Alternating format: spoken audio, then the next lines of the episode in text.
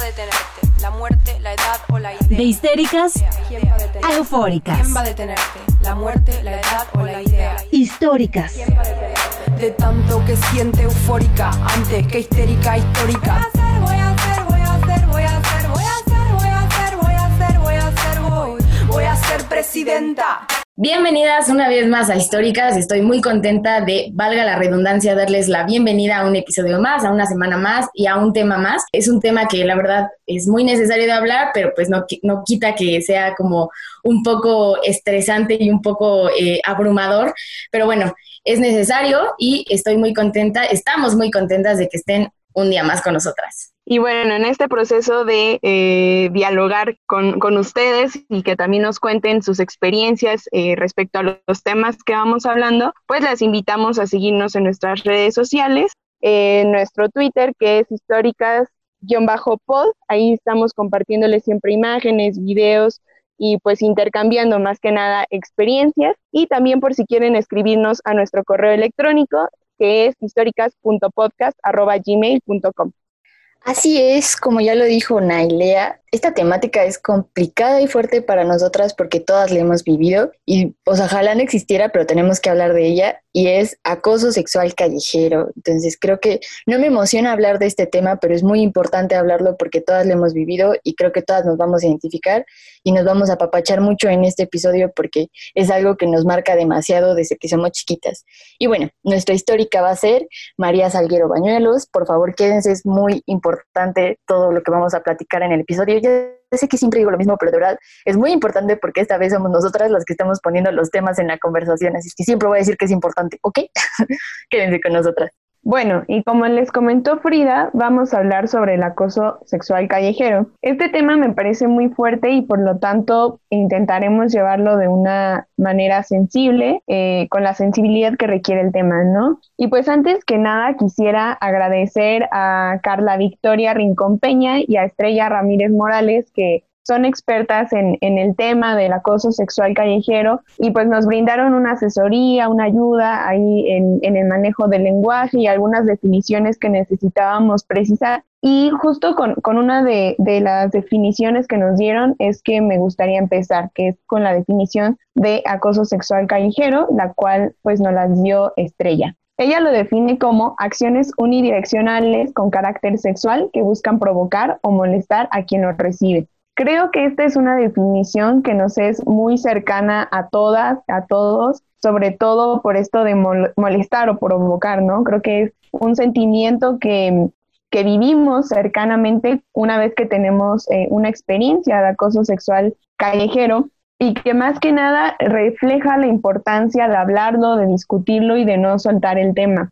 El malestar pareciera que es algo con lo que las mujeres tenemos que aprender a vivir, ¿no? Y es parte del acoso sexual callejero. Entonces, parece que, tenemos que transcurrir la vida con, este malestar, con este enojo y con esta incomodidad que vivimos en las calles. Incluso yo muchas veces pienso que en casa me enseñaron que el, acoso callejero existe, pero nunca me enseñaron que está mal, que hay que enfrentarlo, ¿no? Más bien me enseñaron a ignorarlo, a dejarlo pasar, a no molestarme, a mejor, mejor hacer como de oídos sordos y, y pretender que no, no, no pasa nada, pero en realidad sí pasa, ¿no? La incomodidad, la inseguridad que se siente una vez que atraviesas una situación de este tipo es real, ¿no? Y es completamente válida eh, comenzar a frenar eh, estos malestares y estas vivencias con las que vivimos las, las mujeres, esta impotencia incluso que, que sentimos. Además, me parece importante buscar frenar esta, este tipo de violencia porque es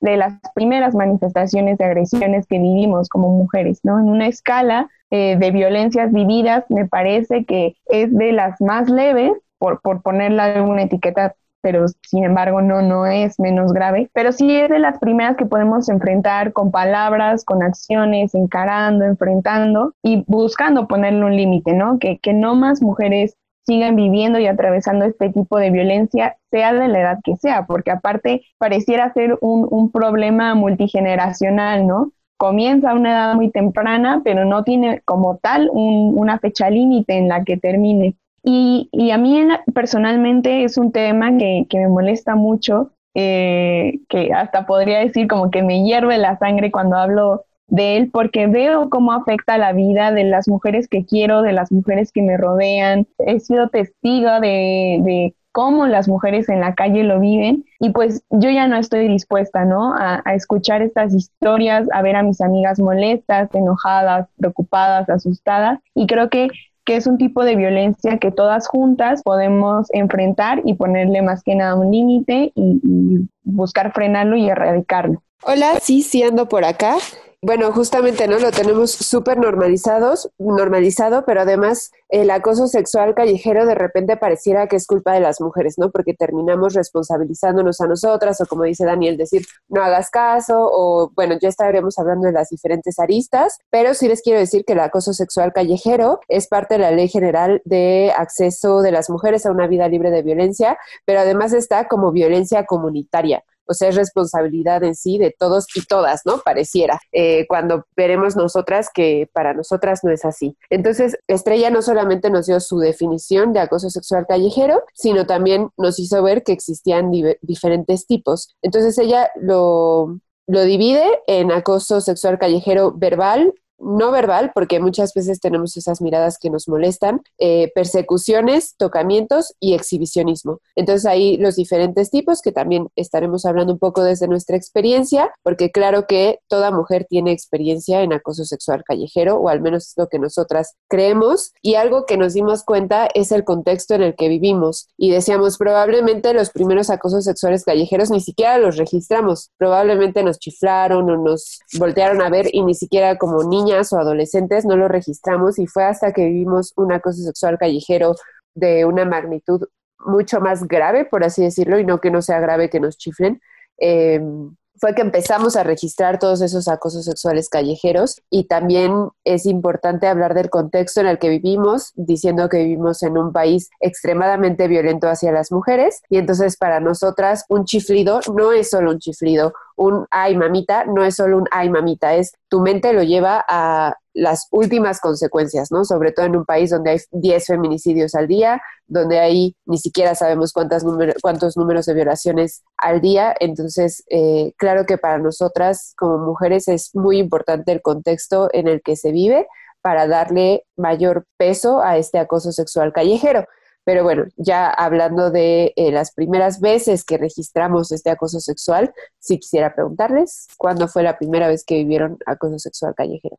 Yo tenía, o sea, el primero que recuerdo que fue el que básicamente me traumatizó durante años y me impidió estar sola en la calle, fue alrededor de los 12, 13 años más o menos. Yo iba de regreso de ver a mis amigos y para mí era muy normal pues caminar en la calle, ¿no? O sea, yo tenía como esa libertad también de que mis papás no tenían problema y yo no tenía problema hasta que un día regresando de ver a mis amigos, un coche se me, se me emparejó y aparentemente el hombre me iba a pedir como indicaciones, era un joven, recuerdo perfectamente bien su cara, era pues un joven y aparentemente me iba a pedir indicaciones y lo que cuando volteé a decirle y a contestarle el hombre estaba desnudo, ¿no? Entonces mi reacción fue correr y corrí hasta mi casa así despavorida y después para mí pasar por esa calle era muy difícil porque para mí implicaba ese recuerdo. Y también recuerdo que más adelante estaba una vecina y entonces yo corrí hasta donde estaba la vecina y le empecé a hacer la plática justo para no irme sola y cuando ella ya se quedó eh, en su casa, pues yo corrí a la mía. Y a partir de ahí, de los 12, 13 años, yo no volví a estar jamás sola en la calle hasta cerca de los 18. O sea, para mí fue así de traumático. Yo dije, no, ni a la esquina voy a ir sola y siempre me aseguraba de ir con, con alguien, porque para mí eso implicó pues ya, o sea, la, digamos como me enfrenté a la dura realidad de no, las mujeres no podemos estar solas en la calle, tengamos la edad que tengamos. Entonces sí, recuerdo todo y definitivamente me traumatizó. El mío, tengo como un, conflicto todavía con, con este tema. Eh, me acuerdo, o sea, del primero, el primero, y, y, era algo que comentaba con mis amigas a los 11 años, pero a veces me pone muy nerviosa eh, pensar que quizá viví alguno antes y mi cerebro como mecanismo de defensa lo bloqueo, ¿no? Y que ya en algún momento lo, lo recuerde. Pero mi primera experiencia, eh, digamos, traumática, ¿sí? Que, que, me marcó muchísimo hasta, hasta la fecha, es como algo que todavía trabajo, eh, fue a los 11 años, ¿no? Y, y sí me cuesta todavía trabajo entender por qué alguien en qué cabeza pasa agredir a, una niña de, de 11 años, ¿no? Em, con mucha, mucha plática y mucho, mucho acompañamiento y mucha reflexión feminista, me he dado cuenta que no fue acoso sexual callejero, más bien fue abuso. O sea, me han hecho como eh, la observación de mencionarlo como abuso. Sin embargo, bueno, lo pongo eh, ahorita en este porque es mi primera experiencia, digamos, que, que tuve y, por muchos años la catalogué como acoso sexual callejero. Como les digo, con, con el acompañamiento, bueno, me he dado cuenta que, que no es eh, acoso, no fue solo acoso, que fue abuso sexual callejero y creo que de ahí la importancia de, de empezar a hablarlo, ¿no? Que no es un tema solamente que, que se queda en el acoso, que muchas quizás lo hemos estado como nombrando como acoso, pero es otra cosa, ¿no? Y sí marcó como una, una etapa de mi vida, em, creo que, que, muchos años lo invisibilicé y hubo justo como de repente un desbloqueo de mi mente que, que, recordó ese momento así como muy, muy específico y ahora lo tengo como muy claro. Y sí, o sea, más que nada ahora me, me, me, me da mucho coraje como pensar por qué alguien se le acercaría de esa manera a una niña de 11 años, ¿no? Y más que yo estaba como afuera de una primaria, o sea, estaba esperando a mi mamá, había muchísima gente, había muchísimas mamás, había muchísimos niños y aún así eh, quienes tienen como la intención de agredir buscan la forma de, de hacerlo en el espacio que estés, tengas la edad que tengas, o sea, eso no importa, ¿no? Cuando tienen la intención de agredirte, de acosarte, de abusar, lo hacen con completa libertad. Esa es como mi primera experiencia a los 11 años afuera de, de una primaria. Mm, la mía bueno, no marcó tanto mi, vida en el sentido de como traumático porque pues, me acabo de dar cuenta que yo solita asumí que fue mi culpa. Fue a los 11 años, sí, sí, entre los 11 y 12 años, porque fui a casa de una amiga y mi papá me dijo, te dejo ir, pero no salgas. Pues Frida salí a caminar y pues iba caminando en la banqueta con mi amiga y pasó una moto y me dio una navegada. Ah, no fue tan impactante para mí porque afortunadamente, entre comillas, yo estaba metiendo mi celular en la bolsa del pantalón, entonces la mano del sujeto chocó con la mía en lugar de, de mi pompa, pero pues la intención era la nalgada, ¿no? Entonces yo me, me saqué mucho de onda y cuando regresé a mi casa, pues se lo medio conté a mis hermanas, pero también fue como una cuestión de, pues, que yo asumí que fue mi culpa primera por desobedecer a mi papá de, de, salirme de la casa de mi amiga y la otra porque pues llevaba un pantalón entubado, ¿no? Entonces como que yo asumí que fue mi culpa y todo este tiempo fue así de, pues primera, ¿para qué te sales? Segunda, ¿para qué te vistes así? Entonces yo no tengo como esa experiencia traumática porque yo misma la normalicé, pero ya que lo pienso digo, no manches, tenía 11 años, porque un sujeto cree que puede, o sea, y tengas la edad que tengas, ¿no? Porque se creen con el derecho de agarrar mi cuerpo. Y bueno, esa es como la, eh, la primera experiencia de acoso sexual callejero que yo he tenido. Y que sí es la que más me, me causa revuelo en la cabeza porque yo solita la normalicé y dije, ah, pues fue mi culpa, ¿no? Ya que, ya ni modo. Así es ser mujer. Y bueno, ¿tú cómo la has vivido, Greta? ¿Cuál fue tu primer acoso sexual callejero? ¿Qué nos cuentas? ¿Qué te traumó?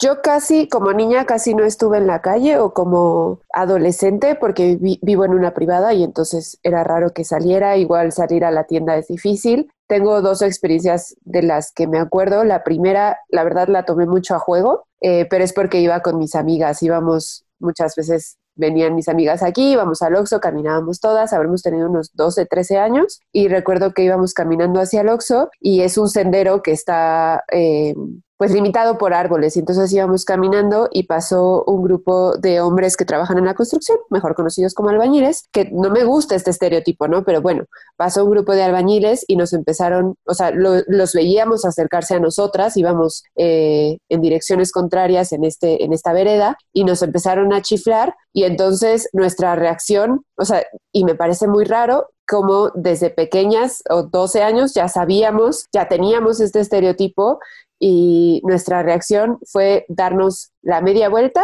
y echarnos a correr por, por, la vereda, pero recuerdo que íbamos como entre risas nerviosas y yo le jalé el cabello a una de ellas para que no me dejara, ¿no? Y entonces lo tomamos como llegamos a mi casa y llegamos todas atacadas de la risa y, y como realmente no, dimensionando lo que había pasado, ¿no? Desde el estereotipo que no está bien, desde el hombre que nos está gritando algo y que nos estamos sintiendo inseguras, hasta correr todas juntas a la casa a pesar de que íbamos varias. Ese fue de los primeros que no me acordaba, me acordé hasta, hasta hoy, y eh, el primero que me marcó a mí sola, habré tenido ya unos 15 años, iba, ya había recibido eh, chiflidos y cosas así, pero normalmente no hacía caso. En ese entonces yo ya caminaba de la casa a la oficina de mis papás, que son alrededor de 800 metros, pero se camina por las torres. Entonces iba caminando en las torres y me encuentro a un señor ya grande, recuerdo que ya era un viejillo, y se me queda viendo al busto y me dice, chiquita con pechos de oro, quiero ponértelo entre las tetas.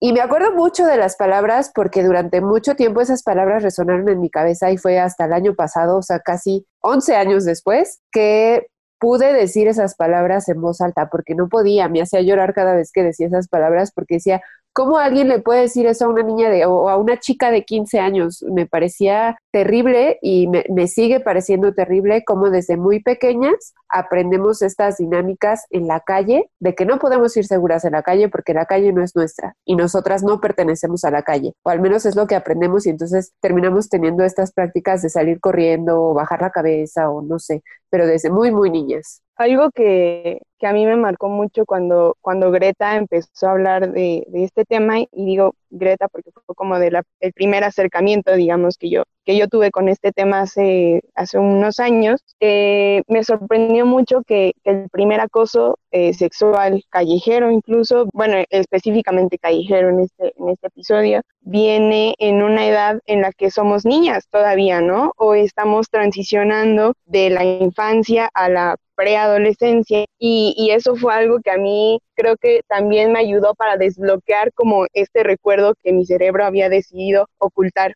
Y es algo que personalmente me hierve la sangre, ¿no? Y, no estoy dispuesta a dejar de hablar de este tema, no estoy dispuesta a dejar de, de insistir en que el acoso sexual callejero se tiene que erradicar porque veo una vulnerabilidad siempre en las niñas, sí, en, las niñas de, no sé, me atrevería a decir una edad entre 8 a 12 años, pero quizá hay, hay quienes tienen una experiencia antes, ¿no? De esa edad. Y me cuesta mucho trabajo entender por qué alguien decidiría eh, agredir directamente a, una personita de esta edad, ¿no? Y mm, lo veo con las, con las niñas que tengo y algo que les contaba a mis amigas es que eh, a mí no me da miedo, o sea, o no siento feo que crezcan porque dejan de ser mis bebés, ¿no? O sea, mi, mis primitas, mis sobrinas, no, no veo, o sea, no siento feo porque dejen de ser unas bebés, sino porque me parece que conforme ellas van creciendo, yo tengo que buscar la forma de acercarme a ellas y hablar estos temas y me parece inconcebible, inconcebible tener que tocar este tema con mis primas chiquitas, con, con mis sobrinas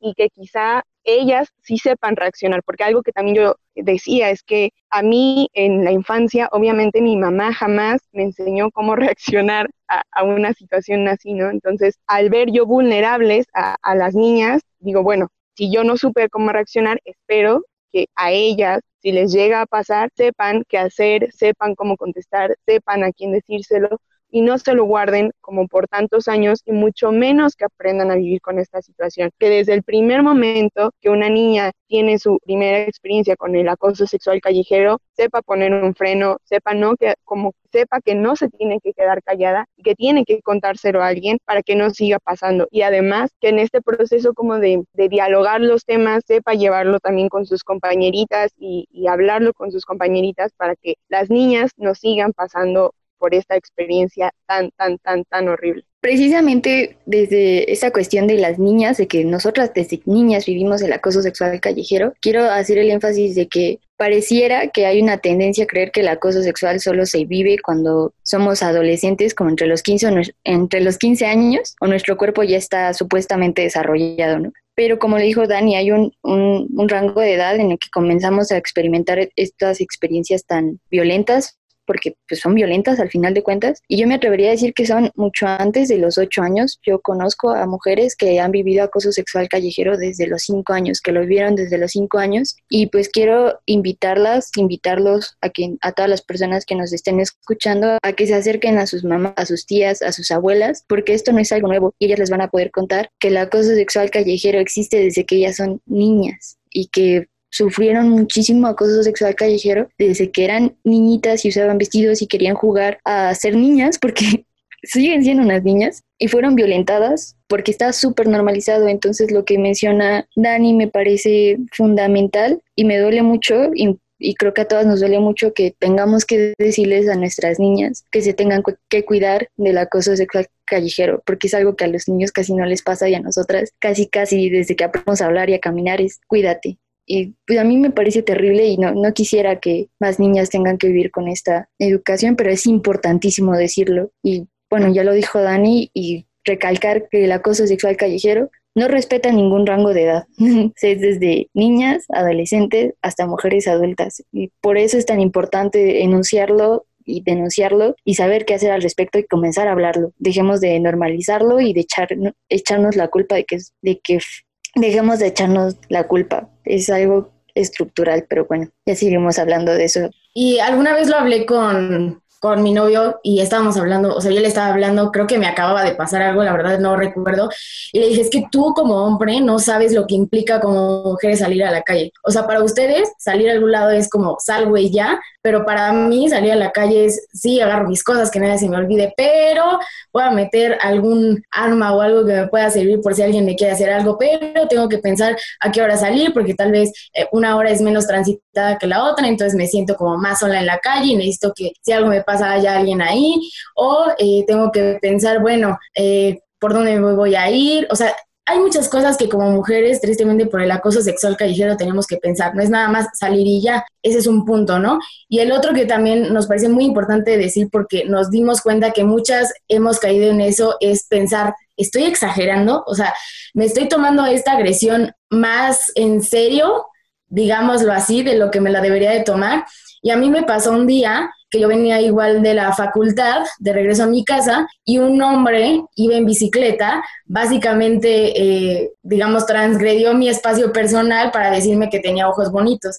Y yo todo el camino a mi casa iba pensando, pero solo te dijo que tienes ojos bonitos, o sea, no te dijo lo que otros hombres te han dicho, ¿no? Fue un hombre desnudo que llegó a ti de la nada, ¿no? Entonces iba como de cierta forma disculpando a este hombre hasta que llegué a mi casa y dije, no, o sea, de hecho, puse una historia y yo estaba súper enojada porque dije, no, o sea, es que es justo eso. Estoy normalizando el hecho de que un hombre transgreda mi espacio personal para decir algo sobre mi cuerpo. Entonces, no, en ningún momento cuando alguien eh, nos acosa sexualmente en la calle, tenemos que decir que estamos exagerando. O sea, si a ti te pasó algo que aparentemente, como, como dijo Greta, no es que no tenga tanta importancia o que no, no, todos importan, pero que aparentemente es menos que otro tipo de agresiones, no quiere decir que estés exagerando. A mí me ha pasado mucho que muchas amigas llegan y me dicen, no, pues un hombre, no sé, se masturbó o vi que se estaba masturbando o, o cosas de ese tipo y yo digo, wow, a mí nunca me ha pasado, digamos, algo tan denso y menos recientemente y eso que ando mucho en la calle y entonces ahí es cuando tiendo a decir, bueno, a mí por lo menos no me han hecho eso, es no, o sea, no, no tenemos por qué normalizar estos comportamientos,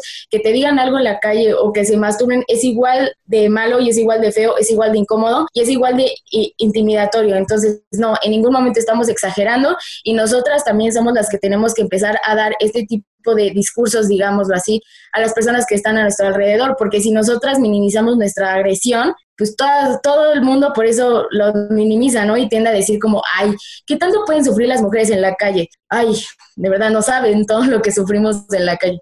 Ay, Nailea, solo te chifló. Ay, Nailea, solo te volteó a ver. Ay, Nailea, solamente te hizo, ¿no? O sea, qué exagerada cuando pues no, no, no, no es ser exagerada, es te están limitando el libre tránsito. Y justo como todas estas cositas es de, no exageres, o sea, nada más te dijo que tus ojos estaban lindos, es como algo que tenemos eh, en México como muy arraigado, que es el piropo, ¿no? Es, no te dijo nada malo, no estás exagerada, no seas incluso así como, sí, o sea, tú, tú eres la que, la que está mal por tomar un halago, o sea, fue, fue un halago, ¿por qué te enojas tanto, no? Eso, eso a mí me molesta mucho, pero viéndolo como en un sentido mucho más crítico. E, este piropo horrible, me parecen, incluso muchísimos, son sumamente vulgares y muy ofensivos, como el que nos contaba Greta, ¿no? Que, que marcan, que te marcan, se te quedan tan grabados, te asquean. Entonces, eso es halago, o sea, algo que, que me molesta mucho del piropo o, o de esta como, sí, de esta cultura del piropo y de la normalización del piropo, es que el hombre tiene la capacidad de decirlo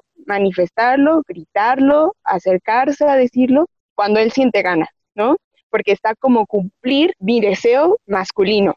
tengo ganas de decirlo, tengo ganas de gritarlo, entonces puedo hacerlo en cualquier momento. Pero en esa acción no están pensando en lo que van a provocarle a la mujer, solamente están pensando en cumplir con, lo que les manda su masculinidad, ¿no? Eh, la masculinidad dice que si te quedas callado, entonces eres como, ya se les pone esta etiqueta como horrible de maricón, de que no te atreviste a decirlo, que eres menos hombre. Entonces, el hombre que se atreve a decirlo está, está comprobando su masculinidad, pero jamás le pasa por la cabeza pensar en la incomodidad en el miedo, en el asco que le va a provocar a la mujer y que al final de cuentas termina echándote a perder todo el día, o sea, y el día si te va bien, ¿no? O sea, quienes el asco nos dura como una semana, un mes, años, toda la vida. Eso es algo que, peculiarmente me molesta del piropo y que intento también discutirlo con, con, las mujeres y con los hombres que lo tienen tan arraigado, ¿no? Para ti está bien y se te olvida en el momento, pero a la persona que se lo estás diciendo le va a durar quizá años el trauma de haber recibido esas palabras. Algo que nos parece muy importante hablar eran las estructuras de poder en lo público. Es decir, a través de la historia se nos ha dicho que lo público es de los hombres, ¿no? Inclusive la calle, al ser un lugar público, un espacio público es de los hombres. Y entonces de repente pareciera que los piropos es la cuota que tenemos que soportar o que pagar las mujeres por poder transitar en este espacio público. Y si bien yo entiendo que hace 100 años era impensable que una mujer fuera sola por la calle, ¿no? Actualmente no lo es. Deberíamos poder transitar estos espacios públicos sin ningún problema, pero no es así porque entonces pareciera que los hombres nos están cobrando, que los hombres con cada piropo, con cada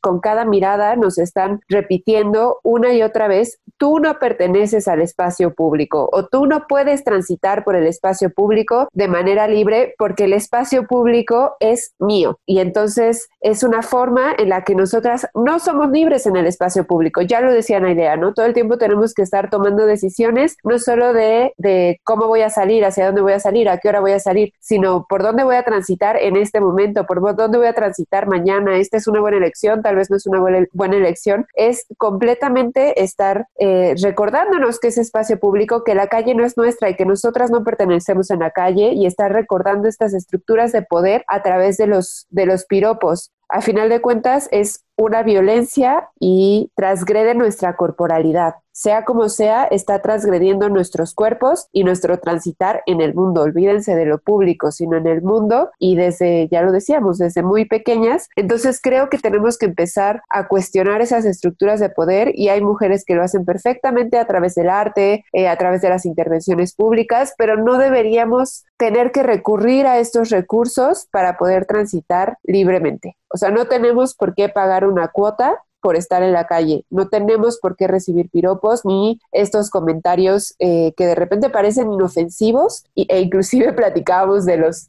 señores románticos religiosos que utilizan los piropos hablando de Dios o de los ángeles, ¿no? Como algo debió haber pasado en el cielo porque están cayendo muchos ángeles. No, señores, tampoco queremos escuchar esas cosas. Sigue atravesando nuestra corporalidad, sigue hablando de nuestro físico y no tenemos por qué escuchar estas cosas en la calle. Versos sin esfuerzos que hubo.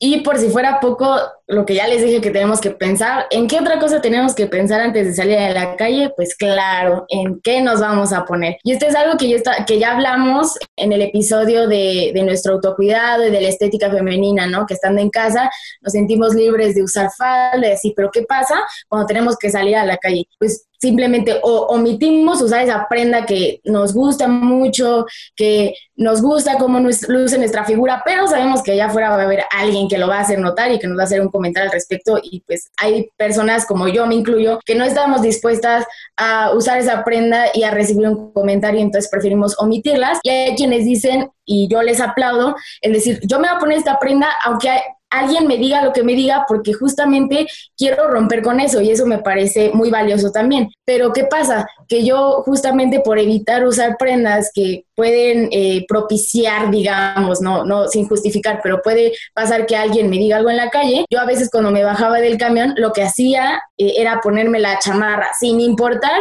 que hubiera un sol del demonio, que hiciera un calor infernal, yo me ponía la chamarra para, para sentirme entre comillas, más protegida. Entonces, es otra adaptación, ¿no? Es otra cosa que tenemos que hacer eh, cuando salimos a la calle, ponernos chamarra, cubrirnos más Y lo más sorprendente de todo esto es que eso no nos libera del acoso. A mí me han hecho comentarios incluso con una chamarra que me llegaba hasta la rodilla, cosa que no es muy difícil porque soy muy pequeña, pero una chamarra gigante, ¿no? Era una chamarra muy grande. Y en mi cabeza era, uy, con esto voy a estar segura, pero para aquel hombre eso no importaba. O sea, ya no importa si muestras piel o no la muestras. El punto es que eres mujer y como dijo Greta, para los hombres tú perteneces a la calle, más bien tú, en el momento en el que estás en la calle, tú perteneces a ellos por el hecho de estar ahí. Entonces, tampoco importa lo que te pongas tristemente. En ese sentido de cómo vamos transitando, cómo vamos cambiando más bien nuestras formas de transitar en las calles porque no nos pertenecen, entre comillas pongo no nos pertenecen, hay una cuestión que sí está muy relacionada con el privilegio, pero la cuestión de los automóviles, de que las mujeres adquieran automóviles. A mí me enoja mucho manejar porque es un recordatorio constante de que yo no puedo transitar en las calles, que yo no puedo estar en un transporte público sintiéndome segura porque me tengo que enfrentar subirte a un camión es enfrentarte a un acoso sexual callejero constante, ¿no? Desde que te subes al camión y te está observando el, que recibe las monedas, el ayudante del camionero y el camionero, más todos los pasajeros hombres que están ahí, o sea, tener que escoger el asiento, es todo un rollo porque todo ese proceso también es un espacio público que tenemos que ir transformando nosotras y como es tan difícil transformarlo, nos vamos a algo particular si, si podemos. En este caso es el automóvil, en mi caso, y a mí me enoja demasiado tener que usar automóvil por, por el recordatorio de privilegio, por el recordatorio de que no tenemos un transporte público digno para las mujeres. Y tercera, porque contaminan bueno. Entonces, cada que alguien me pregunta sobre esto, siempre digo lo mismo, me molesta manejar. Y me molesta más porque ni siquiera en el automóvil estás segura, porque tú crees que estás en tu burbuja protegida, porque tal cual el coche es una burbuja de metal, y ni así te sientes segura porque están los, los limpiaparabrisas observando qué ropa traes, porque empieza uno y de repente ya tienes a cinco encima de tu cofre viéndote las piernas o viendo qué traes puesto. En los semáforos tienes a los de al lado viéndote si eres mujer. Es de verdad es horrible no poder sentirte segura en ningún espacio y tal vez esta es una teoría un poco loca, pero no es de a gratis que muchas mujeres empiecen a manejar coches particulares, con, e, con, esta estructura tan machista y misógina que odia a las mujeres en, al volante, resulta irónico y lógico que sean tantas mujeres manejando coches particulares, pero pues tiene que ver con cuestiones de seguridad, porque las mujeres ya no se sienten seguras transitando y si tienen la oportunidad de adquirir un coche, lo van a hacer y he platicado con muchas de mis amigas y me han dicho es que yo no quiero coche, pero me siento más segura y va a estar en mis prioridades adquirir uno para sentirme segura porque el Estado, el, el gobierno más bien, no va a hacer nada para cambiar el, el transporte público. Entonces yo tengo que buscar una forma de sentirme segura y desgraciadamente pues el automóvil, por muy privilegio que sea o no, tampoco te da una cuestión de seguridad. O sea, es, es como escalar un poquito los niveles de seguridad, pero nunca vas a tener un espacio 100% segura para ti. Y eso es horrible, porque nos están impidiendo transitar de cualquier forma. Yo no estoy segura que sean más mujeres las que optan, o sea, bueno, las que están en la calle manejando, pero sí, definitivamente, como dices Frida, son más mujeres las que dan prioridad a conseguir un automóvil para ya no seguir siendo violentadas, ¿no? Tu caso, por ejemplo, que es tú no querías un automóvil, pero de repente fue pedirle a tus papás que encontraran una forma como familia de tenerte segura en la calle porque no te sentías segura yendo a la universidad.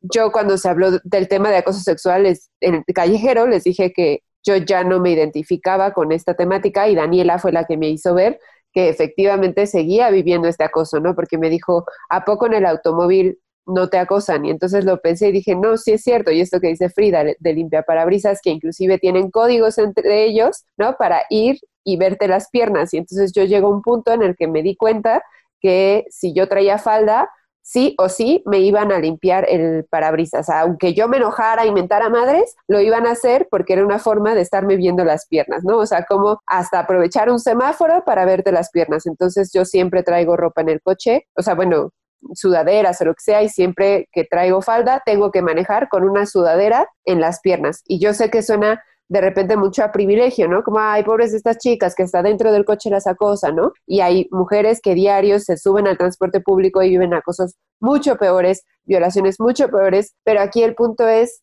Inclusive dentro del privilegio, las mujeres privilegiadas seguimos viviendo acoso. O sea, no importa las medidas de seguridad que tomes, siempre vas a vivir acoso. En algún punto mi mamá me decía, es que tienes que tomar más medidas de seguridad porque ya, ya les he contado, andaba en bici y entonces iba en bici a la escuela y dice que en algún punto ella ya podía sentir cuando un coche estaba lo suficientemente cerca como para darle una nalgada y entonces ella ponía la mano detrás de ella. Yo digo, ok, qué bueno que desarrolló esa, pues esa sensibilidad para protegerse camino a la escuela, pero yo no quiero desarrollar sensibilidades para protegerme. Yo lo que quiero es poder transitar libremente dentro o fuera del coche, en transporte público, en donde sea que me esté moviendo. Y cabe recalcar que Toluca es una ciudad donde se vive mucho acoso sexual.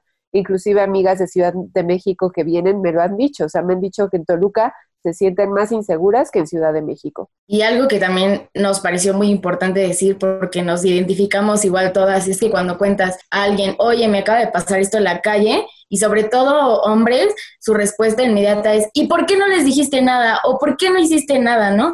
O tú misma preguntarte, ¿por qué no dijiste nada? Pero también algo con lo que todas nos identificamos es que cuando estas cosas pasan te congelas, ¿no? O sea, tal vez si lo pienso ahorita y digo, sea, ahorita es algo y alguien me dice algo, ya tengo como todo un speech preparado para contestar, pero cuando pasa, te congelas. Es algo que básicamente te inmoviliza y, y te detienes también por muchas otras cosas, ¿no? Que es también yo lo que les decía y tiene un poco que ver con lo que, con lo que dijo Greta y con lo que dijo Dani. Muchas veces los hombres hacen este tipo de cosas acompañados, ¿no? De otros hombres. Entonces tú te pones a pensar, bueno, una camioneta con tres, cuatro hombres me dijo esto. Si contesto, estoy en desventaja porque son tres o cuatro hombres, entonces mejor no voy a decir nada. Entonces, vuelvo a lo mismo, son muchas las cosas las que tenemos que pensar, incluso para contestar y defendernos, ¿no? Yo admiro mucho a aquellas mujeres, Greta incluida, que, que han, han hecho algo, ¿no? Y han respondido, y eso también cambia muchísimo eh, el comportamiento de los hombres, ¿no? En ese momento, verlos así chiquititos, chiquititos, que primero te dicen una cosa y luego ya no saben ni qué decirte. Eso está muy bien, pero creo que es algo con lo que muchas, y me incluyo, tenemos que trabajar, ¿no? Con, con quitarnos este miedo y decir hacer lo que en, en el momento nos parezca importante y nos parezca relevante contestar. Yo lo he intentado y sí he hecho como que una que otra seña, ¿no? Con la mano, pero es todo. O sea, no, mi cuerpo como por método de defensa me impide hacer más. De verdad, he tratado de hablar y me congelo, las palabras no me salen. Y creo que también mucho tiene que ver con las enseñanzas que nos han dado de pues mejor no digas nada y ya ignora el comentario eh, para que tú estés más segura, que es algo también de lo que vamos a hablar ahorita, pero de verdad, si ustedes encuentran la posibilidad y creen que están en un entorno lo suficientemente seguro para que nadie les haga nada y contesten, pues también está chido, porque esto ayudará también a romper muchísimo, pues, con este, esta enfermedad, le llamaría yo. Sí, justo yo cuando empecé a, reportear en la calle, eh, cargaba post-its, mis métodos todos educaditos, cargaba post-its en los que ponía cifras del Estado de México, ¿no? Como el Estado de México es el número uno en feminicidios. Y entonces cuando un hombre me chiflaba, sobre todo en el centro, me decía algo o una mirada, yo sacaba mi post-it, porque además los mantenía a la mano, sacaba mi post-it y se lo daba muy educadamente al señor y le decía, por favor, no le chifle a las mujeres. Y la verdad es que sí se sacaban mucho de onda, otros se reían. Ya después pasé a la etapa enojada, donde les, o sea, me acercaba y les mentaba la madre. Eh, luego pasé a otra etapa de regresarme, o sea, si me hacían, me regresaba y le decía, ¿qué pasó? ¿Qué necesitas? Y eh, bueno, la gota que derramó el vaso para mí fue algún día que estuve, estaba trabajando en la orilla del río Lerma y un chico me siguió como por media hora, yo caminando él en bicicleta, yo traía la cámara y el tripié y de verdad no dudé en usar mi equipo como arma, ¿no? O sea, como un bat y pegarle con el tripié. Finalmente el chico se sentó como a esperarme a que yo pasara nuevamente por ahí después de media hora de seguirme en el río Lerma, donde no había gente, donde yo pensaba este es un lugar perfecto para dejar un cadáver. O sea, realmente lo que pasa por nuestra mente son muchísimas cosas, muchísimas inseguridades. Y dije, no tengo por qué sentirme así al hacer mi trabajo. Entonces saqué el celular y lo cuestioné, le pregunté qué necesitaba y como que él no esperaba que yo lo cuestionara, entonces bajó la cabeza y como dicen ahí, se hizo chiquito y entonces le empecé a decir que si no sabía que el Estado de México era de los primeros estados en feminicidios, que un ch claramente me hacía sentir insegura y más si me seguía durante media hora. Se hizo muy pequeño y entonces más adelante me encontré una patrulla y le conté al, al policía lo que había sucedido porque había más niñas en ese espacio. Bueno, más adelante ya había niñas y le dije, no me gustaría que una de estas niñas se lleve un susto. Y pues curiosamente el espacio en el que estábamos, ahí hay un basurero ilegal y entonces cuando volteo, el policía me estaba tomando fotos a mí.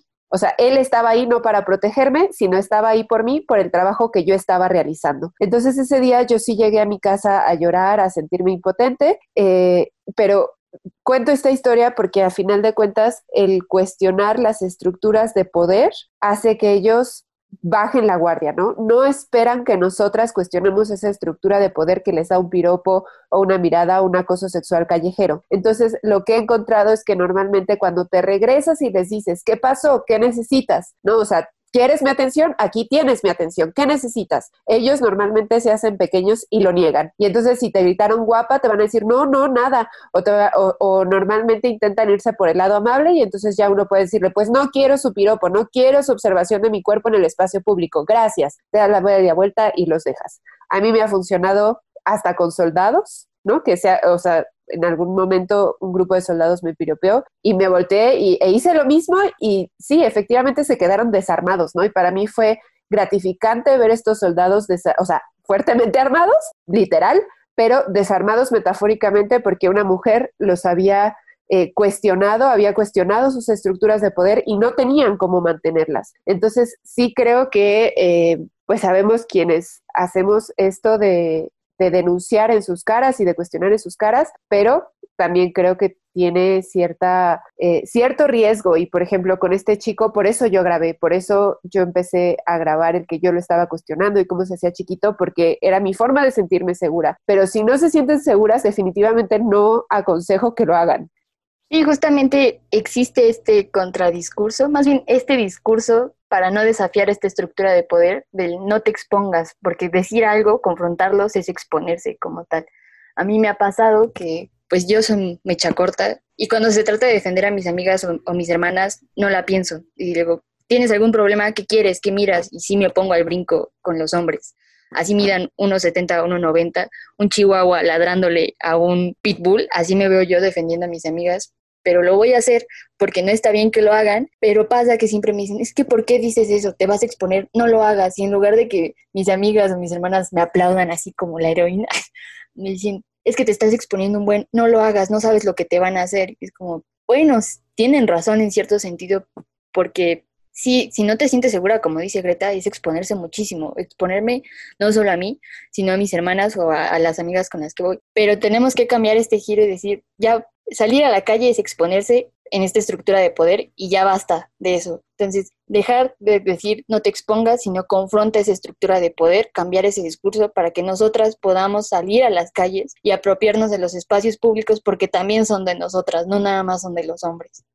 Este tema me parece súper importante porque el piropo pareciera ser parte de la cultura mexicana, ¿no? Es como algo que asumimos hasta con gracia los mexicanos y las mexicanas durante muchos años de nuestra vida y entonces cuando grupos feministas empiezan a hacer la observación de que el piropo es acoso sexual callejero, pues brinca, ¿no? Brinca ante la normalización, ante el chiste, ante la gracia, porque es cuando se toma como, como exageración, ¿no? Pero hay que decirlo bien claro, el piropo es acoso sexual callejero e incluso hay instituciones que respaldan pues esta idea una, por mencionar alguna, que es la que tiene por ahí unas lecturas y unas em, manifestaciones en contra de este tipo de violencias, pues es la Comisión Nacional para Prevenir y Erradicar la Violencia contra las Mujeres, por sus siglas la CONAVIM, y pues lo que hace esta institución también es pues sumarse al llamado que muchas hacemos, ¿no?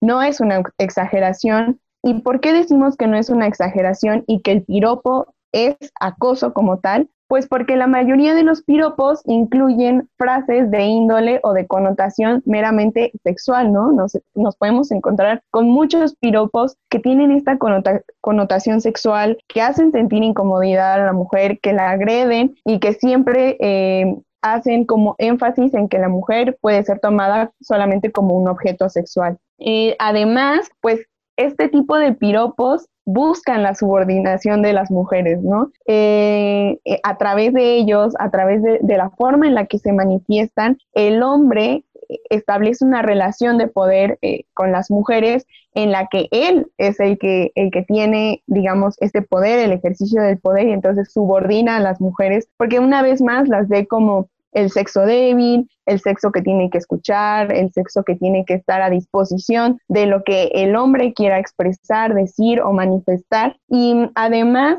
algo que me parece muy importante es que es muy personal la forma en la que se recibe el piropo, ¿no? Y, y que muchas, la mayoría me atrevería a decir, no lo tomamos como un halago por el momento incómodo que nos hace pasar no, definitivamente no es un halago porque los hombres, como mencioné anteriormente, lo utilizan como un instrumento para ejercer cierto poder o cierta dominación hacia las mujeres. Entonces es muy, muy importante que aunque parezcamos exageradas, siempre respaldemos la idea de que el piropo no es un halago, no es algo que tengamos que aceptar y sentirnos exageradas por no, por no aceptarlo, eh, hay instituciones, como les mencioné, que buscan la erradicación de este tipo de violencias y pues por lo tanto me parece como importante ponerlo sobre el tema y, no soltarlo.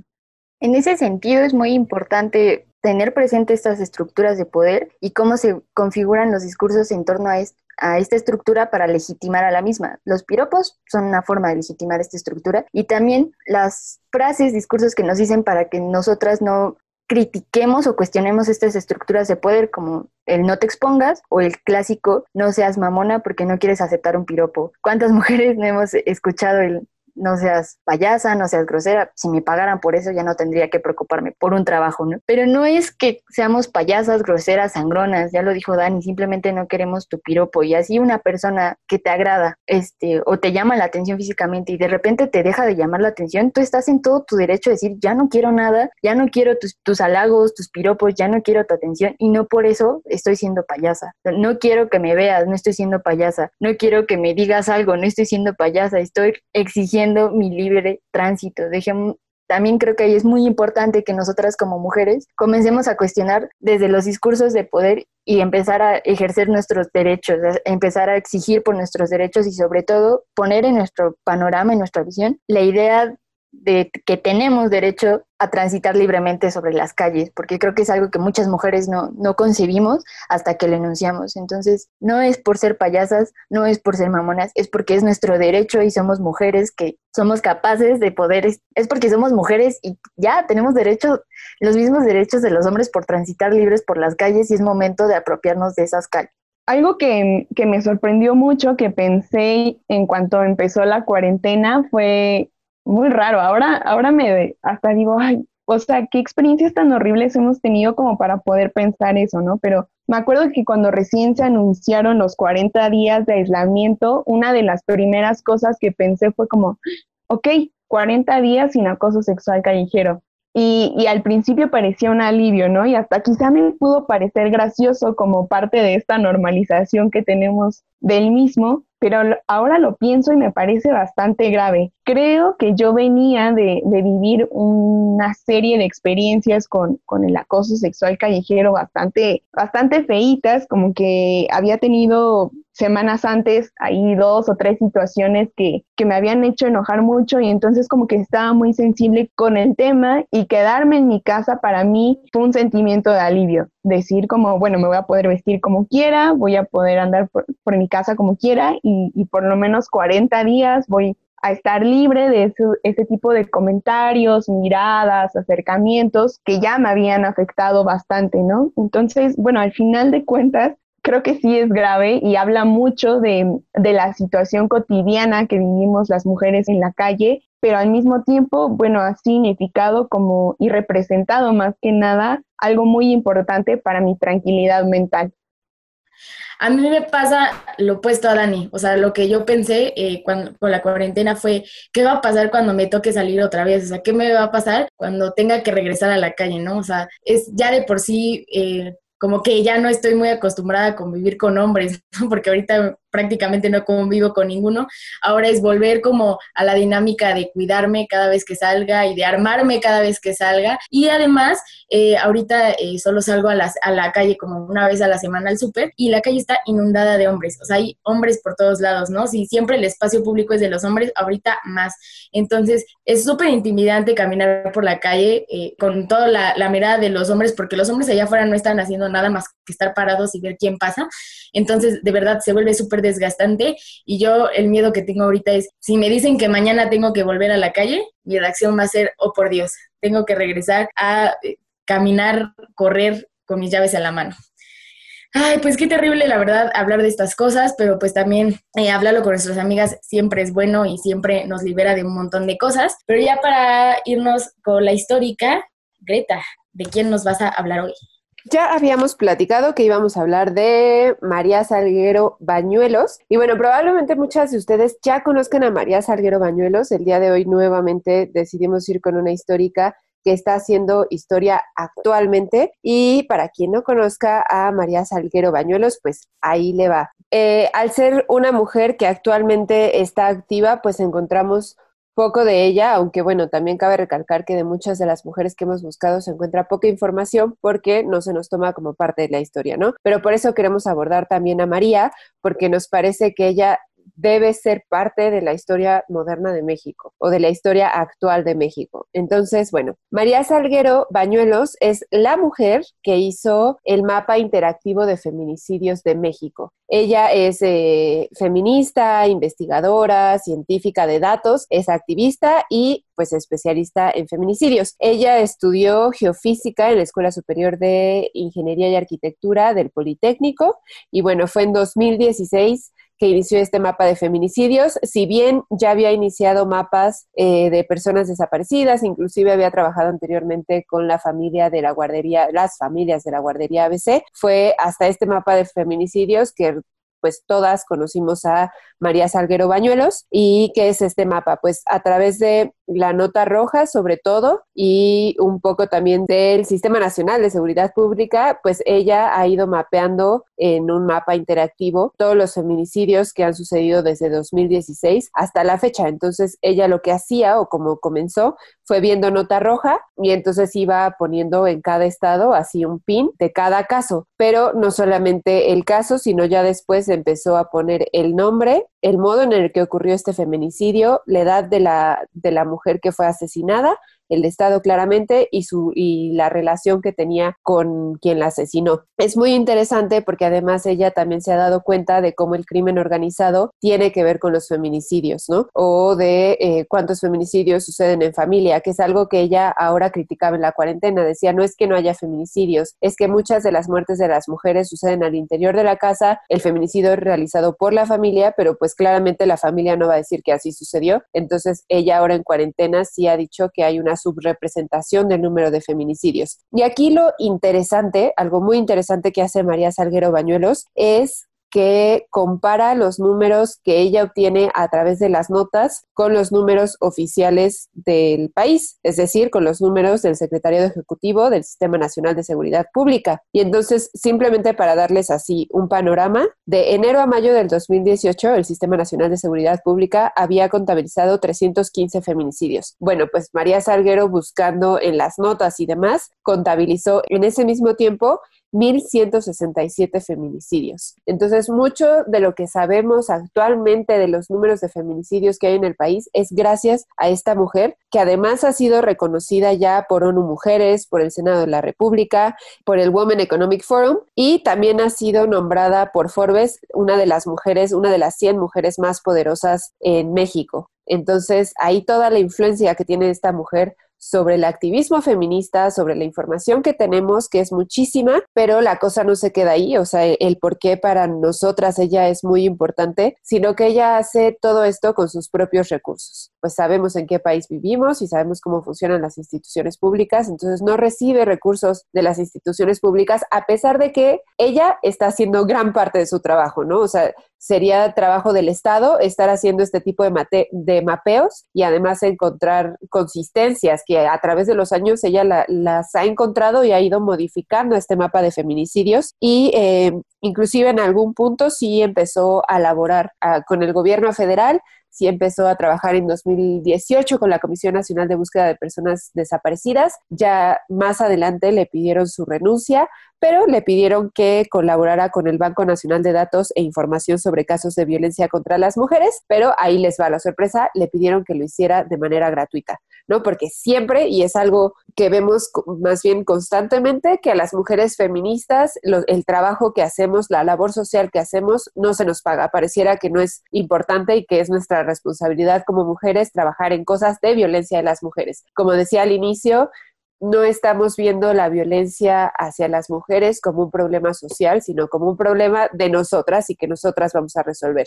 Entonces, a mí me parece muy injusto que a, a María Salguero Bañuelos pues no le paguen por hacer lo que hace, inclusive ella solita fondea este proyecto dando pláticas, dando conferencias y pues ahora con la pandemia ha estado muy difícil para ella, Mucha de esta información se las digo por estoquearla en Twitter, este, porque tuvo ahí cuestiones familiares y entonces tiene que estar cuidando a su madre y pues no tiene recursos y luego la computadora se le descompuso, ¿no? Pero eh, por suerte, por ejemplo, ahí sí hubo una senadora que le dio otra computadora para que siguiera trabajando, hasta eso sí hay a quien le importa este tipo de trabajo dentro de las instituciones públicas y también en Internet se hizo una vaquita para que ella tuviera recursos. Y entonces ella inclusive decía, ok, muchas gracias, dentro de las, de las 100 mujeres más poderosas de México, pero sin trabajo. Y no sé, a mí me enoja muchísimo ver a una mujer que trabaja tanto, que ha dado tanto a esta problemática, que es una de las principales problemáticas del país, el número de mujeres asesinadas, el número de feminicidios, y que el Estado ni siquiera la voltee a ver o que el Estado no le esté dando el crédito que merece. Y por crédito no me refiero a un aplauso a María Salguero Bañuelos, sino a que se le pague, a que su labor sea recompensada de manera económica, porque claro, invierte tiempo, dinero, esfuerzos y también emocionalmente no ha de ser un trabajo nada fácil. Entonces, pues toda mi admiración a este mujerón, que bueno, ya les estaremos poniendo ahí sus redes sociales en caso de que no la conozcan, también les estaremos poniendo el mapa de feminicidios y eh, pues nada, la queremos mucho, un aplauso porque está, su trabajo está muy ligado también al feminismo, al periodismo, trabaja mucho con, con periodistas y pues hasta donde quiera que se encuentre le mandamos un abrazo, bueno, que se encuentre en Ciudad de México seguramente, un abrazo y esperamos que la cuarentena le sea más leve y que pronto pueda regresar a estos proyectos que, que le dan pues un sustento económico, ¿no? Porque uno no come del, del reconocimiento. Bien, Stoker, Greta, porque no había información sobre María Salguero. Bueno, ya llegamos a la conclusión de, este episodio. Tal vez nos extendimos un poquito, pero no nos importa porque era necesario hablar de este tema. Y bueno, la próxima temática también va a estar densa, va a estar fuerte, así que vayan preparándose porque va a ser abuso sexual. Lo vamos a tratar con mucha delicadeza y mucho amor y mucho enojo también, porque es algo que nos enoja, pero se tiene que hablar. Y respecto a lo que dice Frida, tenemos una noticia buena y tenemos una noticia mala, o tenemos dos noticias buenas o dos noticias malas, depende de cómo lo vean, eh, porque tomamos la decisión de que el siguiente miércoles, que son los días que salen los episodios, no haya eh, episodio nuevo, o sea, hace una semana no va a haber episodio nuevo, porque justamente, como ya dijo Frida, es abuso sexual, queremos estar preparadas y también queremos tratar el tema pues con mucha empatía y con mucho amor y como que estarlo pensando para, para mandarlo, el mensaje que queremos mandar. Entonces, por esa razón, una de las noticias es que pues una semana no vamos a estar aquí, pero es solo una semana, ¿eh? Tampoco, tampoco crean que ya no vamos a estar. Y hay otra buena noticia que es la que va a dar Dani como no queremos perder justamente el contacto que hemos tenido y que hemos logrado como entablar entre todas nosotras, vamos a estar haciendo unas dinámicas por Twitter para que nos acompañen. Acuérdense que es arroba históricas-pod. Por ahí les vamos a estar pidiendo quizá unas fotitos eh, para poderlas intervenir, poderles añadir unas cosas bonitas, darles ahí un, un toquecito diferente a las fotos y que pues ustedes tengan también un regalito de históricas por habernos acompañado, por estarnos acompañando tanto, tanto tiempo. Sí, acuérdense del super talento que tiene Dani para intervenir fotografías y seguro van a querer una foto intervenida por la talentosísima Daniela Moctezuma. Acérquense, son gratis. son gratis, son gratis, llévese su intervención. Yo las hago sin problema, no hay problema. Bye. Nos vemos. Adiós. Bye. Históricas. Tu compañía sonora y sorora.